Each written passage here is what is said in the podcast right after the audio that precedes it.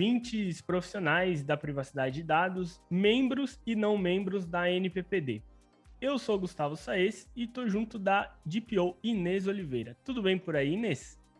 Tudo bem, obrigada pelo convite. Antes de mais, é um gosto estar aqui a partilhar convosco a minha experiência. Muito obrigada pelo convite. Eu que agradeço. E ela participou da inauguração da NPPD no ano passado e participou também dos dois CNPPD. Para quem não faz ideia ainda de quem é você, conta para quem está ouvindo, Inês. Obrigada. Então, hum, eu desde que acabei uh, o curso de Direito, que me comecei a interessar hum, pelo ambiente digital. Tanto é que a minha tese de mestrado foi sobre burla informática. E já nessa altura uh, tive uh, que me deparar com a, com a legislação sobre proteção de dados, Uh, e foi nessa altura que, um, que o gosto da proteção de dados veio para ficar. E, portanto, no final do mestrado, escolhi então a burla informática e depois de, de, de fazer o mestrado, concorri a uma bolsa de investigação uh, numa universidade aqui uh, em Portugal, precisamente para estudar, para aprofundar a investigação na proteção de dados. Fim da bolsa, a bolsa durou cerca de dois anos, comecei a procurar emprego no mercado de trabalho. E se calhar tive muita sorte, eh, porque me confrontei logo com um concurso público para ingressar no Ministério da Justiça de Portugal eh, e, portanto, foi aí que eu entro para o Ministério da Justiça, não para nenhuma área específica de proteção de dados, apesar de ter feito investigação sobre essa matéria, mas entro para, eh, para uma direção-geral, a Direção-Geral da Política de Justiça, e entro como consultora de política legislativa. E vocês perguntam, mas o que é que é isso? É uma consultora que faz leis e, portanto, faço leis leis, regulamentos, eh, e aqui em Portugal o Ministério da Justiça também acompanha os grupos de trabalho ao nível da União Europeia e, portanto, logo desde o início uh, tive contacto também com estas relações internacionais que é a representação da União Europeia. Um, eu acho que foi o destino que me foi sempre encaminhando para, para a proteção de dados. Uh, nos trabalhos de consultora de política legislativa, uh, fiz muitos relatórios, fiz muitas leis, fiz muitos regulamentos, muitas portarias, mas sempre tinha alguma coisa de proteção de dados e, um, e por porque também gostava especialmente dessa matéria dentro do meu organismo, quando alguma matéria tinha proteção de dados, dizia vai para a Inês. E portanto eu fui ganhando muita experiência porque fui tendo a oportunidade de ir trabalhando em matérias de proteção de dados e tudo o que visava que fosse de alguma forma, eh, que incidisse de alguma forma sobre a proteção de dados. Eu entrei em 2013 no Ministério da Justiça e logo em 2013 começo a fazer a representação de Portugal nos grupos de trabalho, em alguns grupos de trabalho, incluindo uh, o grupo de trabalho da União Europeia da Proteção de Dados. E, portanto, um, ehm, foi, um, foi uma grande honra, porque em 2013 eu apanhei o Regulamento Geral de Proteção de Dados em fase de negociação.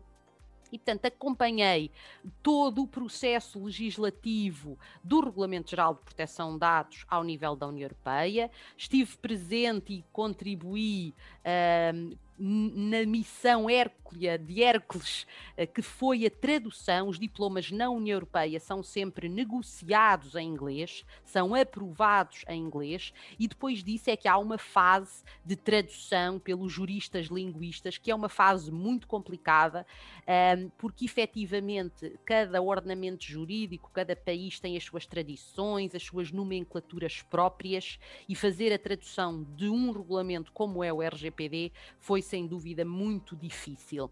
E, portanto, eh, acompanhei todo o processo da negociação, acompanhei a fase final da tradução, acompanhei a aprovação e depois, a nível interno, eh, também acompanhei toda a fase eh, legislativa, digamos assim, que, que culminou, que acabou com a aprovação da Lei Portuguesa de Proteção de Dados. E, portanto, um, o meu percurso está todo ele muito ligado à proteção de dados, uh, desde que entrei para o Ministério da Justiça e uh, desde 2013, então, que acompanho estas matérias. Quando, em 2018, uh, o gabinete da Senhora Ministra da Justiça se viu na necessidade de nomear um DPO. Um, o que lhe foi transmitido é que a senhora ministra muito uh, tinha todo o interesse, uma vez que eu já tinha acompanhado estas matérias, de me nomear a mim como encarregada de proteção de dados, como DPO do Ministério da Justiça, e deu-me eh, carta, carta verde para implementar um modelo de proteção de dados que eu quisesse. E, portanto, eh, foi nessa sequência uh, da nomeação, uh, através de despacho publicado em Diário da República, despacho da Senhora Ministra a nomear-me DPO, que eu comecei então o meu plano de proteção de dados, o meu projeto de implementação no Ministério da Justiça e, uh, e desde então uh, muito mais matérias de proteção de dados então eu tenho acompanhado, mas continuo uh, a fazer a representação portuguesa junto aos grupos de trabalho, nomeadamente o da proteção de dados, e continuo também a ter umas vestes de vez em quando de consultora de política legislativa, porque há muita lei que tem o tratamento, que que implica o tratamento de dados pessoais e uh, nesses artigos em especial pedem-me sempre uh, o meu parecer. De forma muito resumida é isto. e como devem ter percebido, a Inês é uma portuguesa com certeza. O que significa que ela já vive no futuro, comparado a nós brasileiros. Uma, uma porque ela está quatro horas à nossa frente no fuso horário e outra na proteção de dados porque lá é, já a lei já está em vigor desde 2018 e justamente com as sanções. É isso mesmo, Inês? Dá para a gente considerar que você está num universo futuro comparado a nós aqui no Brasil? Ou nem é tudo isso? Ora bem, então hum, vamos recuar um bocadinho, porque hum, antes do Regulamento Geral de Proteção de Dados, antes do RGPD, nós já tínhamos uma lei um, sobre a proteção de dados, inclui, inclusivamente a primeira legislação europeia sobre proteção de dados foi de 95, a Diretiva 9546. E nós, portugueses, mesmo antes disso, já temos uma história longa de proteção de dados.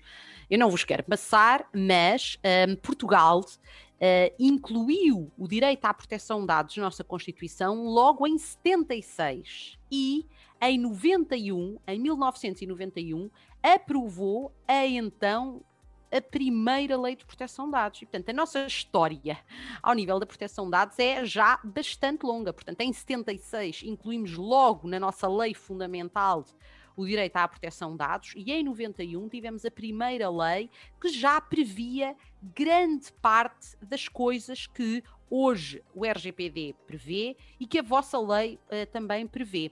E porquê? Porque foi beber àquela que é a primeira fonte da proteção de dados, que é a Convenção 108 do Conselho da Europa, que é de 1981. E portanto, vejam que ao nível da regulamentação da proteção de dados, não estamos a falar de uma coisa recente, não. O primeiro grande diploma, a primeira grande convenção data de 1981. E, portanto, desde então, sem dúvida que Uh, uh, as empresas, toda a administração pública já devia uh, estar mais ciente do que é a proteção de dados, porque precisamente ela já é bastante velhinha. Não obstante isso, acho que temos muito trabalho ainda por fazer.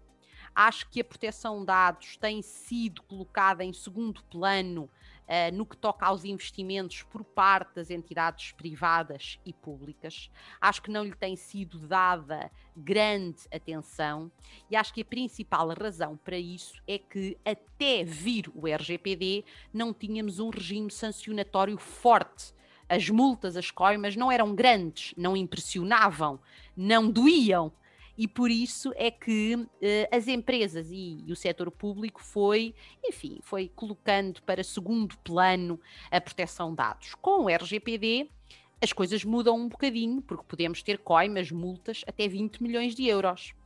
Mas isso é, o, é, é estar no papel. Nós precisamos de autoridades nacionais que coimem, que apliquem as multas, que passem as multas. E efetivamente isso tem faltado em Portugal e uh, não tem havido conhecimento uh, por parte uh, das pessoas, das empresas, do setor público, do, da fiscalização da nossa autoridade de controle, das multas que ela passa, e acho que isso falta e faz com que as empresas continuem a não colocar a privacidade como, como algo prioritário. Acho que sem dúvida nenhuma que não é só o RGPD um, prever multas elevadas, é preciso que as entidades as apliquem para haver, sem dúvida, uma consciencialização para a proteção de dados. Portugal, ele é um país com 10 milhões de habitantes.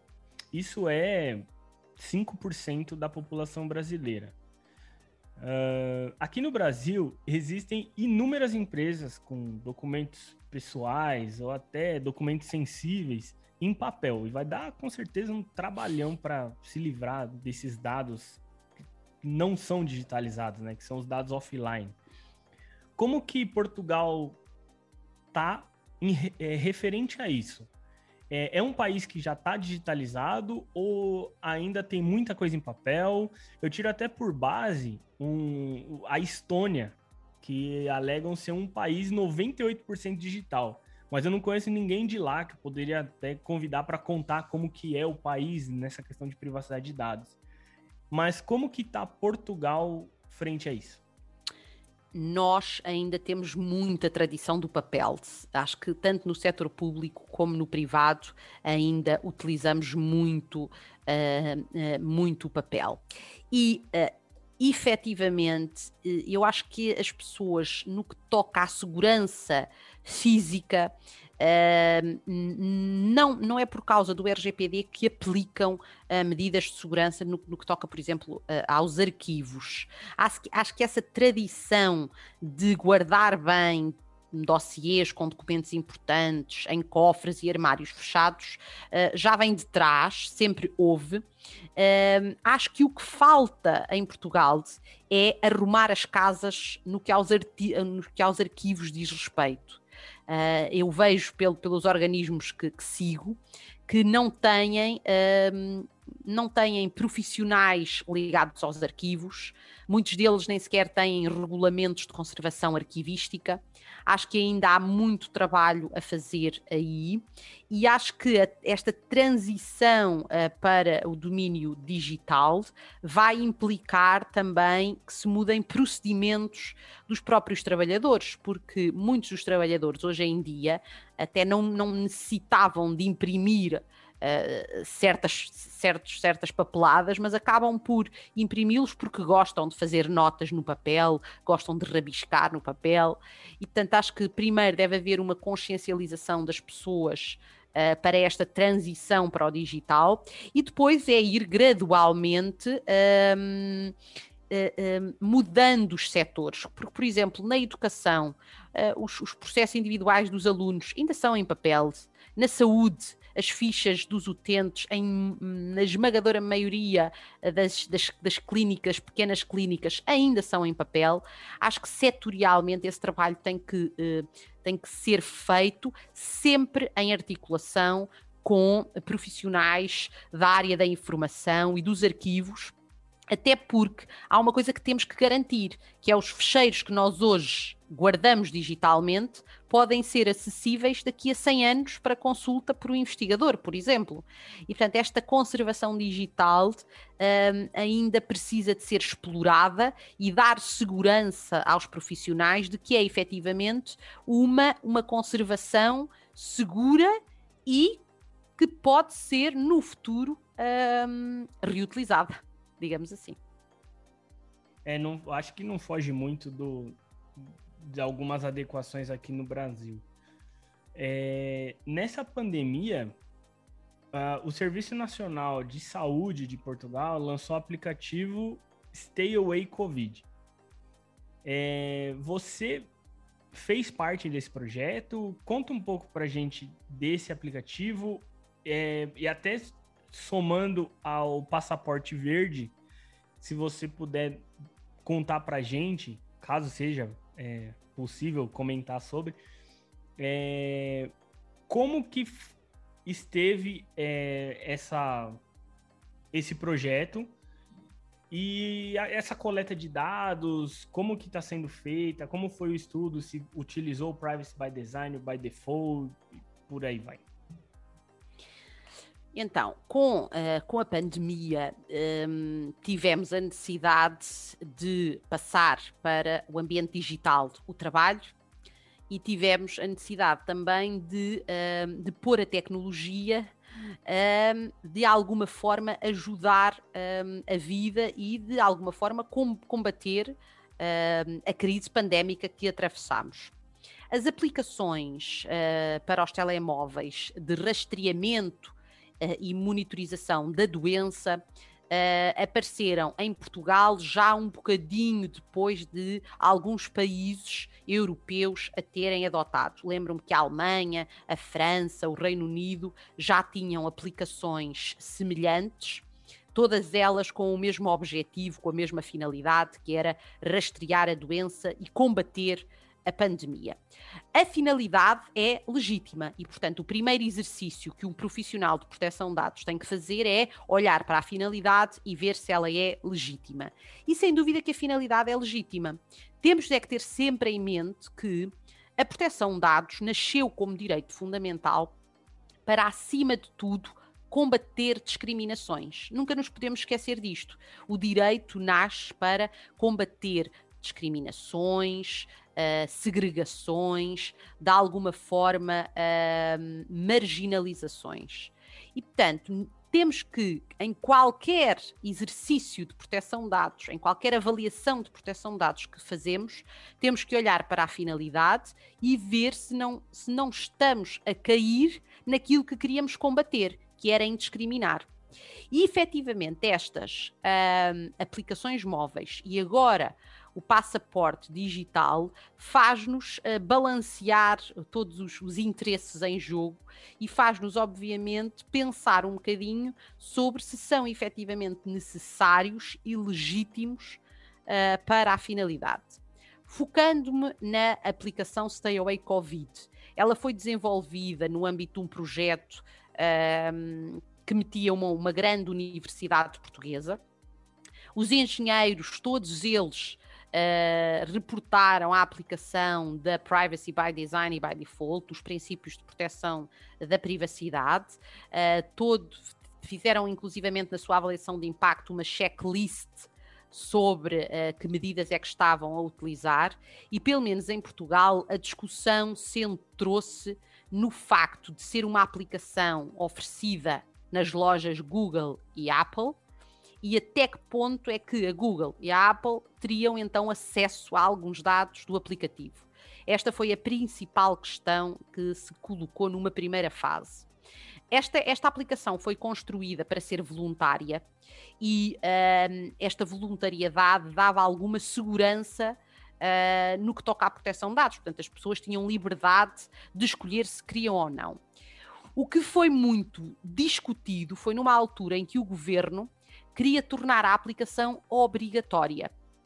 E então aí houve muita discussão, tanta discussão que o governo abandonou logo essa ideia e, uh, e não tornou a, a, o aplicativo obrigatório e continuou voluntário.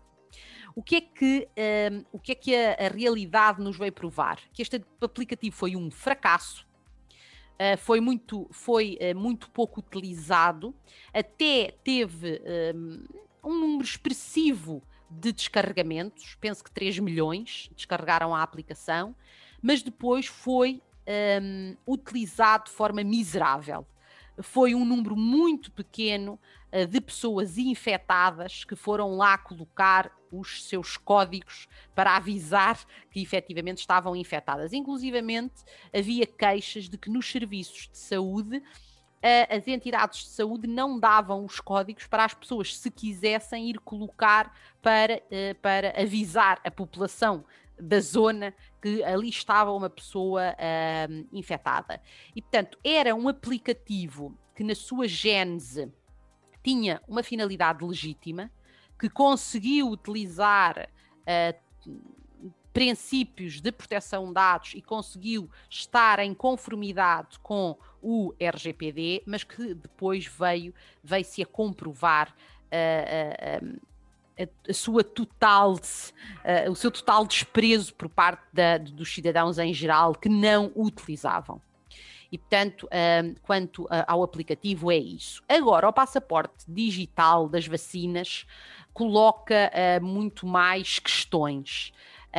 E efetivamente, mais uma vez, vem a questão da discriminação, porque no limite, o que o passaporte vai fazer é se discriminar positivamente quem tem o passaporte e quem consegue provar que levou a vacina, porque assim consegue viajar mais facilmente. E, portanto, acaba por ver um, a sua liberdade de circulação favorecida face a quem não tem. E, portanto, que claramente uh, há, uh, há aqui este, este, esta discriminação latente tem que ser ponderada. Agora, mais uma vez, o, o passaporte da vacinação, a finalidade é legítima e não é um, algo novo. Nós, nós, temos boletins de vacina em Portugal. Para certas zonas do globo, nós só também poderemos viajar com um certificado de que fomos uh, vacinados uh, um, contra determinadas doenças. E, portanto, é esta questão dos, dos boletins de vacina e dos passaportes de vacinas tem uma finalidade legítima, que é fazer esta, eh, este controlo acerca da vacinação. Agora, sem dúvida que na prática o que se vai, o que vai fazer é que vai prejudicar as pessoas que não têm e beneficiar quem o tem. E o que eu acho que é mais grave é que se a vacina tivesse facilmente acessível a todos e toda a gente pudesse levar uma, então, ok, quem não quisesse levar teria que arcar com as consequências de não poder viajar tão facilmente. Mas não é o caso. Em Portugal, o programa de vacinação está atrasado. Eu ainda não levei a vacina porque ainda não me chegou. E, portanto, eu, eu na prática, agora, porque não tenho a vacina, porque o Estado ainda não me concedeu lugar, vou ser prejudicada face a outros, uh, até noutros países cujos estados de vacina, vacinação já estão mais evoluídos. E, portanto, sem dúvida que a finalidade do passaporte da vacinação é legítima, mas tendo em conta os programas de vacinação atualmente em vigor, este passaporte vai discriminar pessoas e, uh, e por isso não pode ser legitimado sob o ponto de vista da proteção de dados. Essa, essa questão, até fiquei um pouco sem palavras, porque essa questão da vacina, é, ao menos para quem acompanha as notícias aqui no Brasil, é, diz, dizem que o Brasil não está com vacina, não está não tá comprando, não está trazendo, mas a gente está com 40 milhões de, de vacinas, né? De doses que chegaram. Claro, comparado a nível Brasil, isso é nada, porque a gente tem 200 milhões de habitantes. Só que se os mesmos 40 milhões tivessem chegado em Portugal, vocês teriam quatro doses para cada é, para cada cidadão. Então, até fiquei, falei, caramba, ao menos eu imaginava, justamente por não acompanhar as notícias fora daqui do Brasil, até imaginava que tivesse um pouco mais avançado por aí, por não ter tamanho populacional que tem aqui no Brasil.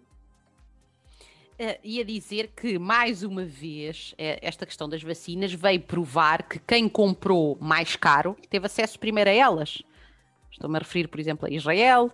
A União Europeia quis centralizar as compras das vacinas, uh, negociou o preço que achou adequado e por isso ficou para trás.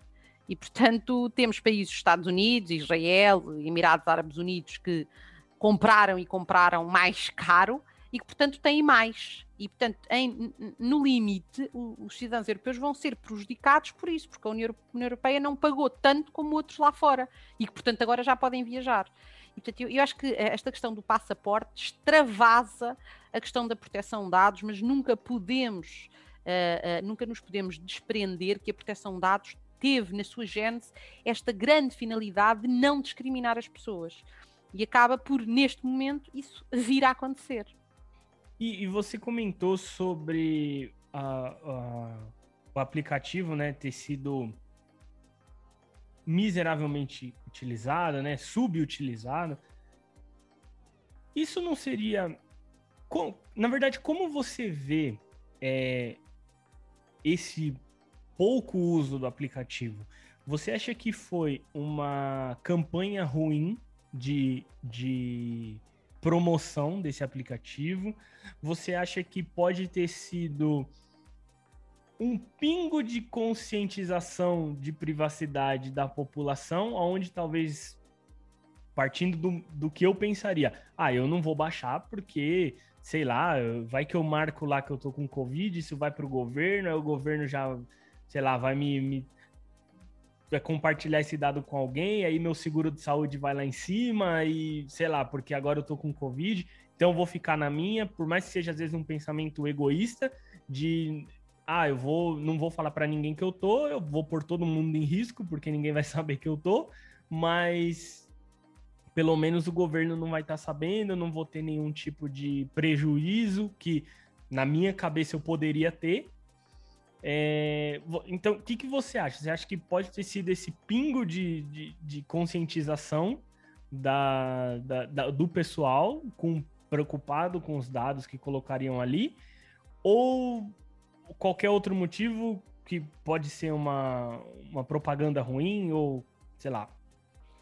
Eu acho que a nível de campanha para a utilização, uh, o governo fez tudo o que podia.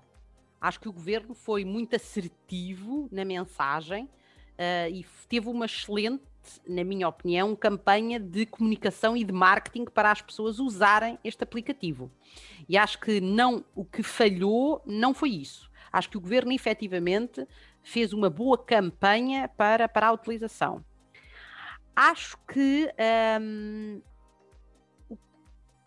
as pessoas podem ter tido esse pingo de noção de privacidade, porque a questão também foi muito debatida e nos telejornais, uh, na televisão, uh, uh, dava-se sempre a entender que a nossa proteção de dados estaria, digamos assim, fragilizada.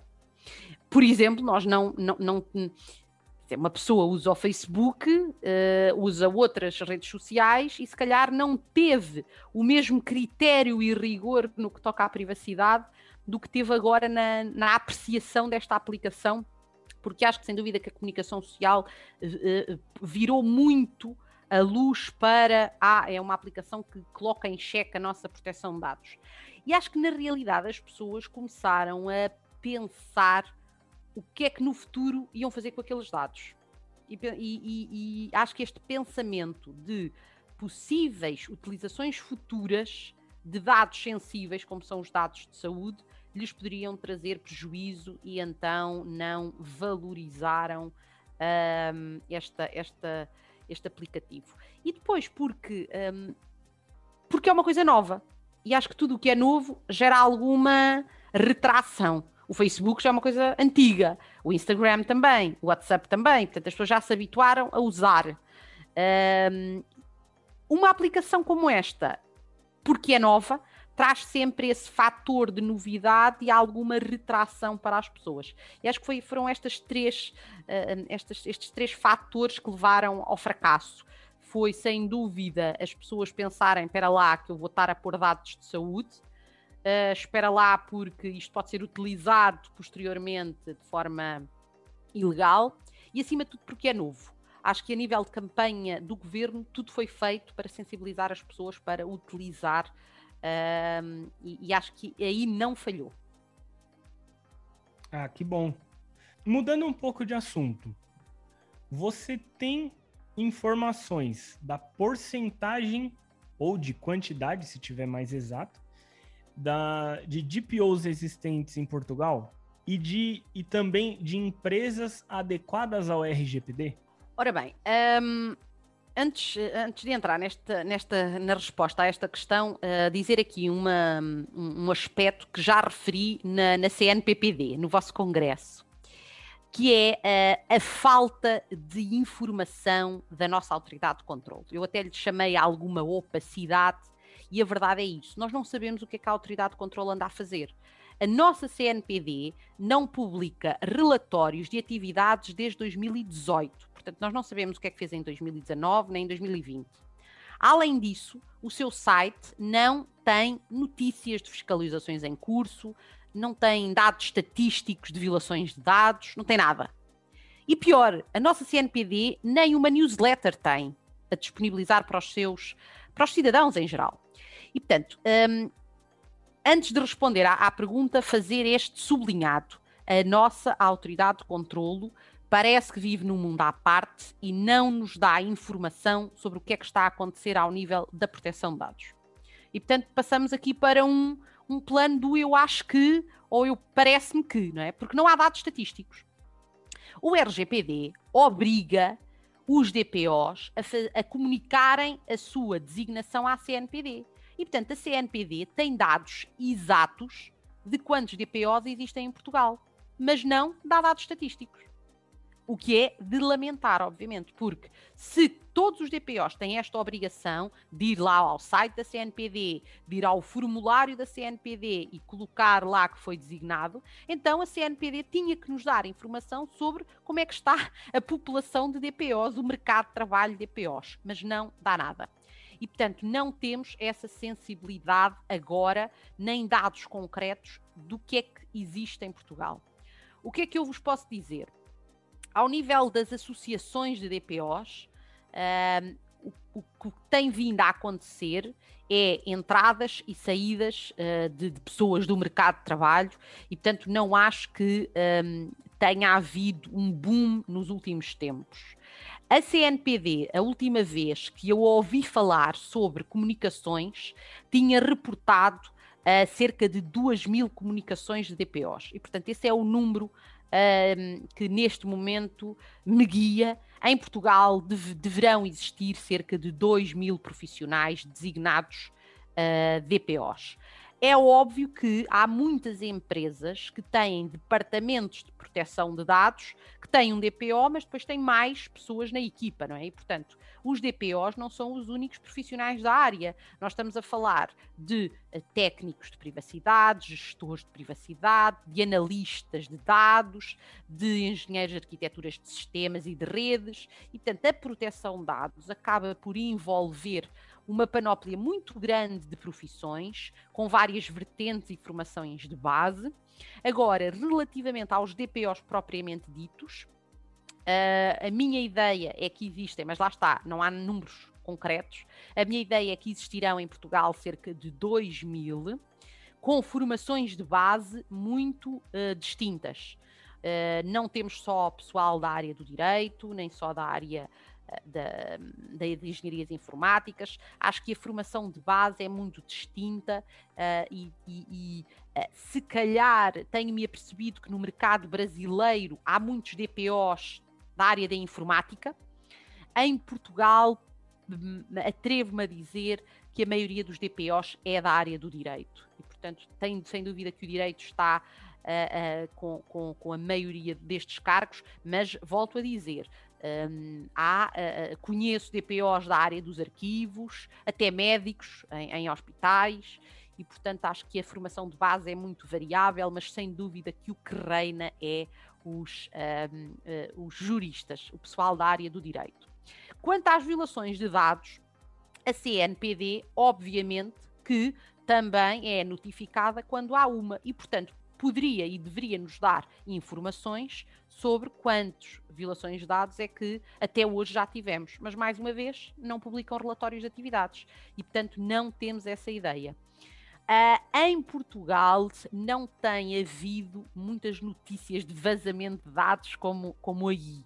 Acho que aí a comunicação social tem empolgado muito mais as notícias. Cá não temos uh, tantas informações sobre isso, no entanto, elas vão acontecendo e no meu dia a dia, enquanto DPO, eu deparo-me com muitas. Por exemplo, ainda muito recentemente, uh, uma conservatória foi assaltada e, havendo um roubo, um furto de, de, livros de registros de identidade civil, há uma violação de dados e, portanto, também tem que ser reportada. Não é só vazamentos de dados da internet, acessos ilegítimos a bases de dados, que faz com que haja a necessidade de comunicar uma violação de dados. Elas acontecem até por motivos naturais, cheias, incêndios, uh, até por motivos ilícitos, crimes, não é? Roubos uh, e, portanto, acontecem por muitas formas, mas mais uma vez não temos estatísticas oficiais de quantas é que existem em Portugal, porque lamentavelmente a CNPD não publica a, as atividades desde 2018.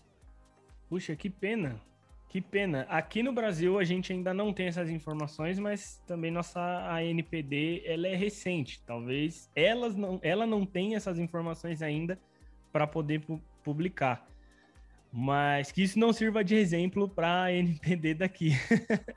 Exato. É, por base da, da ANPPD, que é a associação, nós temos mais de 9 mil membros. Então, chutando que metade sejam de POs, nós temos pelo menos aí 4.500 membros. Com essas informações, é, se algum brasileiro estivesse pensando em migrar para Portugal, tirando, é claro, o conhecimento de, do, RP, do RGPD e proteção de dados. Existe alguma exigência local, uma certificação, curso, uma filiação, tempo de moradia, cidadania, alguma, algum pré-requisito para que ele consiga trabalhar aí ou não? Não. E a nossa lei nacional é muito clara nisso. Para o cargo de DPO não é exigida certificação profissional. A lei diz-lo claramente. O que é que pode, obviamente, nos concursos acontecer. Obviamente que se uma pessoa comprovar que fez uma pós-graduação, ou que fez um mestrado, ou que tem uma certificação porque a certificação não é exigida, mas não é proibida. E, portanto, aí já é o, o, mercado a funcionar, não é? Acho que a certificação pode ser boa uh, em concursos concretos para aceder a um lugar. Agora, a lei é muito clara, não é obrigatória qualquer certificação para o cargo de DPO. E, portanto, um profissional do Brasil que queira exercer a sua atividade em Portugal, eu só dou um conselho: é estar atento às ofertas de trabalho e candidatar-se porque não há efetivamente nenhuma exigência. E até com esta prestação do trabalho remoto, em teletrabalho, acho que, que eh, vai facilitar no futuro estes, ehm, estes cidadãos de países terceiros que queiram vir uh, exercer a sua, a sua atividade em Portugal, mas até residir fora e, portanto, um, não há qualquer requisito quanto à certificação, e aí será a experiência e o currículo que vai prevalecer. Portanto, uh, sem dúvida que é fazer cursos, ir a palestras nesta fase inicial, uh, a formação é essencial e é isso que distingue num concurso. Bom, muito bom saber. É, fiquem todos atentos, então, a isso. É, vamos ficar atento também se abre vaga lá no CNPD para comunicação, porque tá faltando, né? e perguntas, nós temos perguntas de ouvintes. A Ana Iris Ramos mandou para nós que gostaria de saber como está sendo a adequação de pequenas empresas na Europa se existe alguma regulamentação específica. Ora bem, eu acho que eu não queria ser uh, muito uh, muito pessimista, mas eu acho que a implementação por parte das pequenas e médias empresas do RGPD é, é, é, é nula ou uh, roça a tragédia. Uh, porque um, efetivamente as pequenas e médias empresas não têm capacidade financeira para contratarem um consultor de proteção de dados que, enfim, faça eh, eh, um, o levantamento dos dados pessoais tratados, o mapeamento, a, a presença no mundo digital. Acho que as pequenas e médias empresas têm, enfim, um, muito aquela visão de ah, a CNPD ainda não está a, a, passar coimas, ainda não está a multar, então vamos ver o que é que isto dá e pouco ou nada, uh, pouco ou nada têm feito. A nível um, do que é que pode ajudar estas pequenas e médias empresas, eu acho que as ISOs, as normas, Uh, podem ser uma grande ajuda. Há várias ISOs que uh, se aplicam também em ambiente do RGPD, estou-me a lembrar, por exemplo, da ISO 27001, um, a 27001, sim, sobre segurança da informação, há uma ISO sobre avaliações de impacto, há uma ISO sobre medição do risco, de, de, de, de graduação do risco, e portanto há uma série de ISOs que podem efetivamente ajudar as pequenas e médias empresas. O que é que Portugal está a fazer a par da entidade europeia de standardização, que é de normalização? Estão a criar normas precisamente para pequenas e médias empresas. E, portanto, respondendo à pergunta, ainda não existem normas para ajudar as pequenas e médias empresas, mas vão existir em breve, precisamente porque uh, o SEN, que é a, a, entidade de normalização europeia, e o nosso IPQ, em Portugal, o Instituto Português da Qualidade, estão neste momento a desenvolver normas um, que mais não são do que um, checklists do que é que as empresas têm que fazer para cumprirem o RGPD.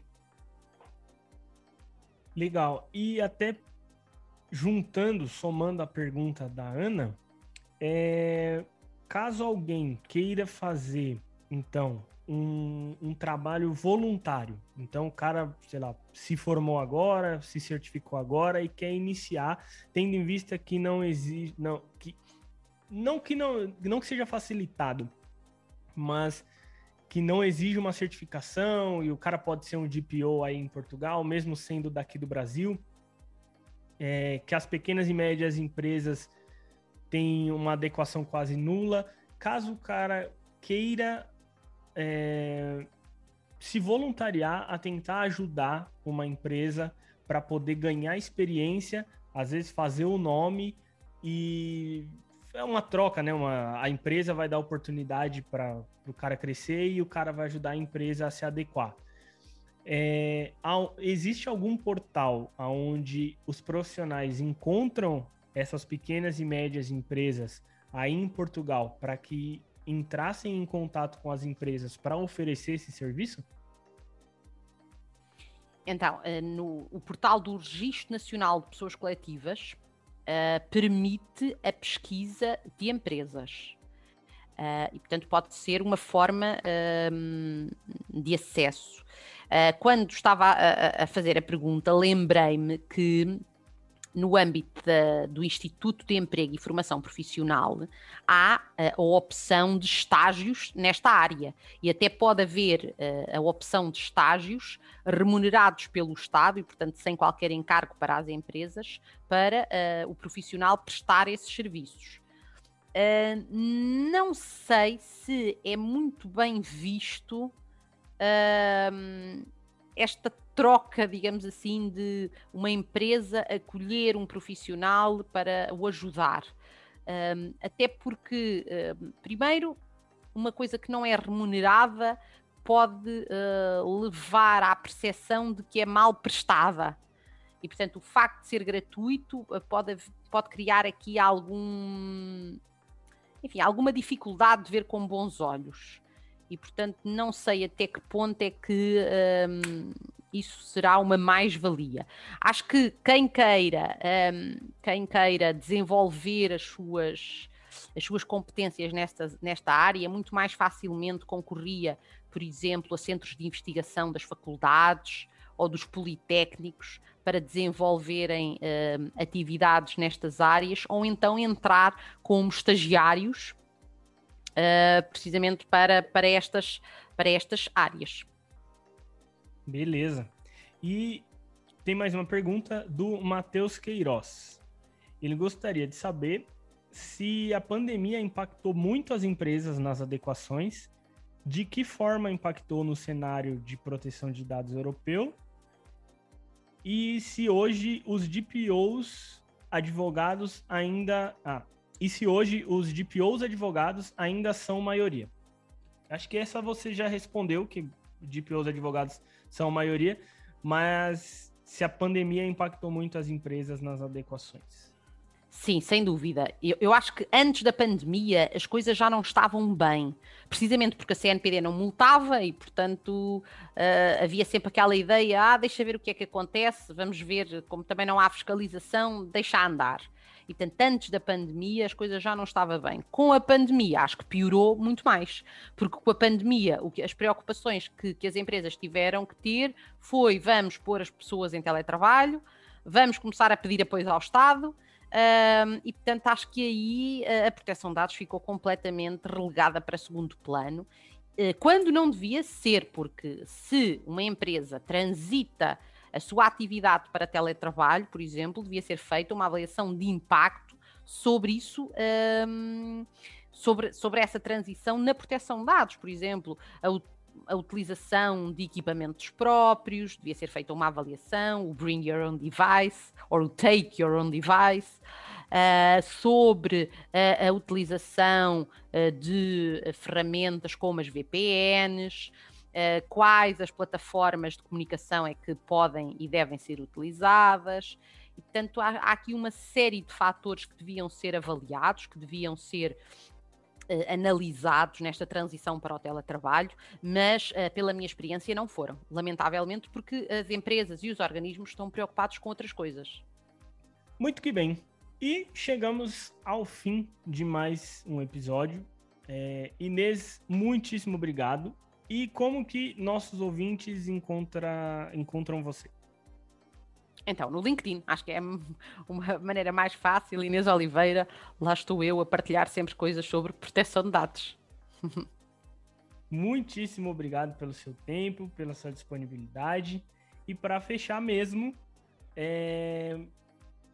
recomendações: livros, filmes, artigos, o que você manda aí? Então, uh, acho que uh, um livro uh, que está que saiu muito recentemente e que é uma, uma, uma boa sugestão de leitura, é, é Karina Veles, Veles, nunca sei dizer muito bem, Privacy is, is Power. A nível de implementação, há alguns livros mais práticos de implementação prática e, e, e, até alguns que já, já contêm minutas, por exemplo, de declarações de consentimentos. Em Portugal há dois ou três, eu depois posso passar para vocês os, os links. Uh, não há muitos. Uh, a nível teórico e dogmático, há dois grandes livros em Portugal: o Regulamento Geral de Proteção de Dados Anotado, coordenado pelo professor Alexandre Sousa Pinheiro, e um, uh, o outro coordenado pelo Menezes Cordeiro, sobre Direito à Proteção de Dados. Acho que são os dois livros mais teóricos para ler. Agora, sem dúvida nenhuma, que falta ao implementador, não é? Ao profissional, ajudas mais concretas, e aí há muita há já muita informação até na internet sobre políticas de privacidade e, portanto, também depende muito da, da pesquisa um, uh, eh, do profissional. Depois, como, uh, como, uh, como grande dica, é questionar sempre tudo, nomeadamente as notícias que, que vão lendo, uh, questionar tudo, pensar muito bem nos riscos uh, que um determinado uh, tratamento implica. Uh, e, um, ehm, e, acima de tudo, fazerem uh, numa fase inicial de, uh, de, de, ao nível profissional, fazerem muitas formações, fazerem, irem a muitas palestras, irem a muitas sessões. A grande maioria são até, um, ehm, são até gratuitas e, portanto, começarem a perceber que o mundo da proteção de dados é muito grande. escolherem uma área para se especializarem e a partir daí então se focarem uh, num, num determinada, numa determinada área e investirem uh, a ler e a pensar sobre isso. E ao nível da União Europeia, há Bíblias, uh, o livro uh, de Christoph Kuhner, por exemplo, e todo o material disponível no site do Conselho da Europa sobre a Convenção 108 são materiais muito, muito, muito importantes. Neste momento está a ser finalizada, uh, estão a ser finalizados dois, um sobre o profiling e outro sobre a inteligência artificial. E portanto são materiais gratuitos estão disponíveis online e portanto a minha sugestão final é consultarem o site do Conselho da Europa e todos os pareceres já emitidos até hoje sobre proteção de dados, e são muitos. Estamos a falar de um, de um conselho que existe desde 1981. E é isso. Obrigada. Eu que agradeço mais uma vez. E é isso aí. Para quem quiser falar comigo, arroba Gustavo Saez no Twitter, Telegram e LinkedIn. Também publico algumas coisas no meu canal no, do, do, meu podcast, arroba podapps no Telegram. E caso queiram mandar sugestões, elogios, críticas para o nosso podcast, manda um e-mail para contato@anppd.org com o título podcast ANPPD. Os links do que falamos aqui vão estar na descrição do episódio. Um forte abraço e até o próximo episódio.